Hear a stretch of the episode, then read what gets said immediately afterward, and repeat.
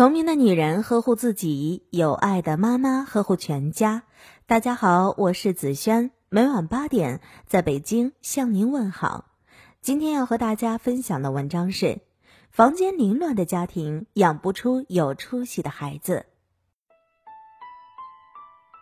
一个人的房间里藏着自己的生命状态，藏着孩子的未来。曾经有个视频很火，叫“你的样子就是你女儿未来老公的样子”。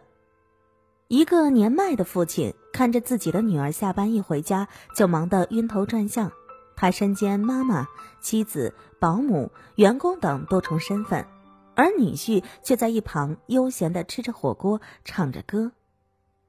儿子放学后经常把书包一扔，书散落的到处都是，每次看到我都很生气。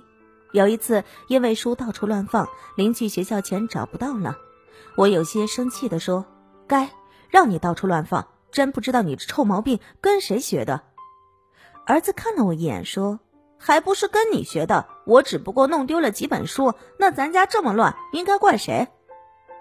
他说完后，我看了一眼房间，整个客厅非常凌乱，卧室里更是杂乱不堪，被子没有叠，鞋子到处乱放。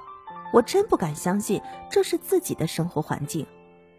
我和妻子属于大大咧咧之人，对于家庭很少收拾。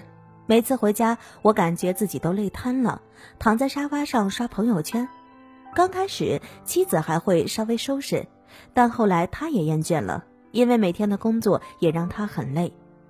时间久了，我们养成了懒惰的习惯，除非家里来客人，否则绝对不愿意收拾。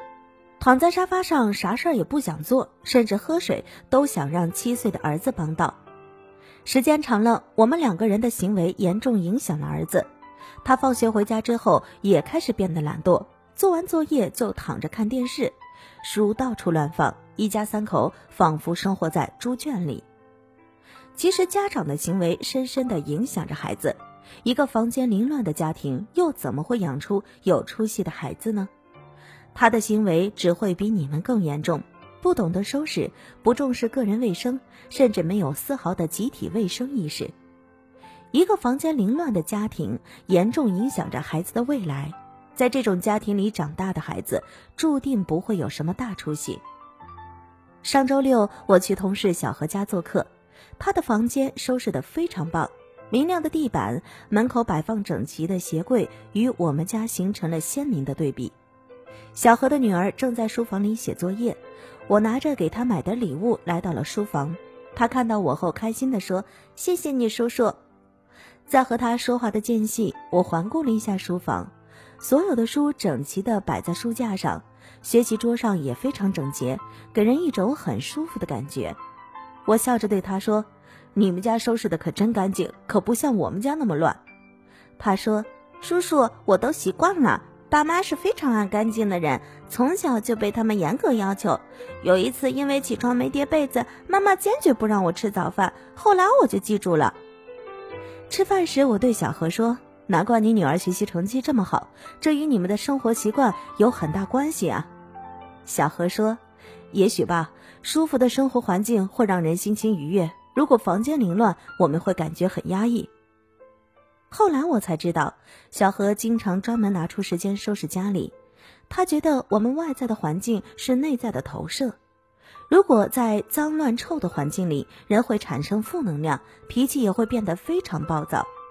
家里的脏乱也会带来思想上的混乱，会让我们遇到事情缺乏冷静。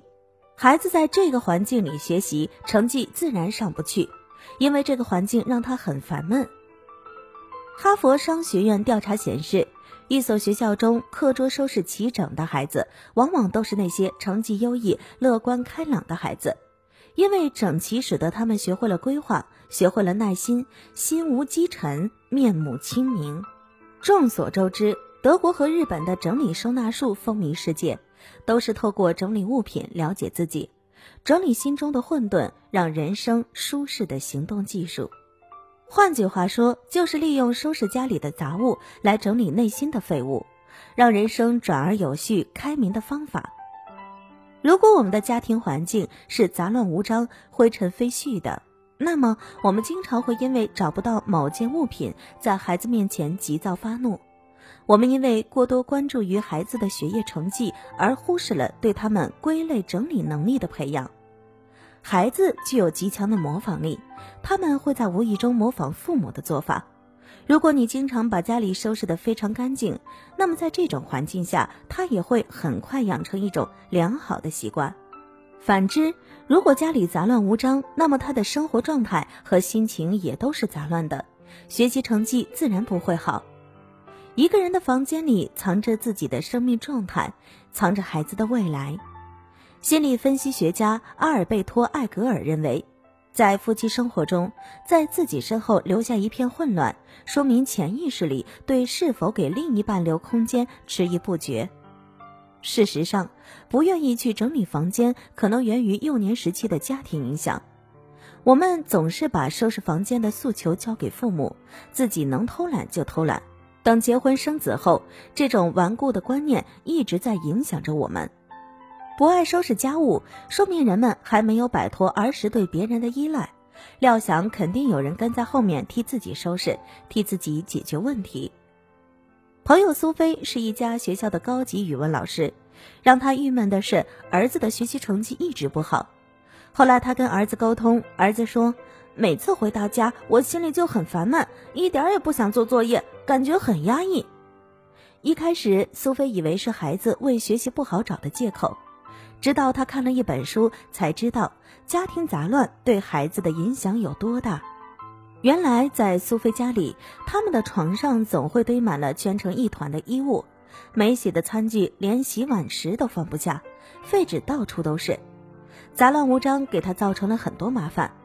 图书馆借的书没及时还就丢了，忘了交电费，差点被人家断了电，经常花一两个小时翻箱倒柜找信用卡。如果要是找书，他经常要翻上半天。妹妹来到他这里，实在看不下去，帮他收拾了整整一天时间。可没多久又乱了。意识到这个问题的严重性后，苏菲经常拿出时间收拾房间。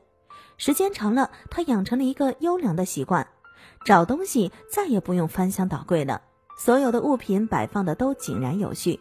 更让她欣慰的是，孩子的学习成绩上去了。学会整理自己的房间，让一家人生活在舒适的环境当中，这里面藏着孩子的未来。今晚的有听妈妈就到这里了。如果您觉得不错，请分享给您的朋友们吧。我是子轩，让我们明天再见，晚安。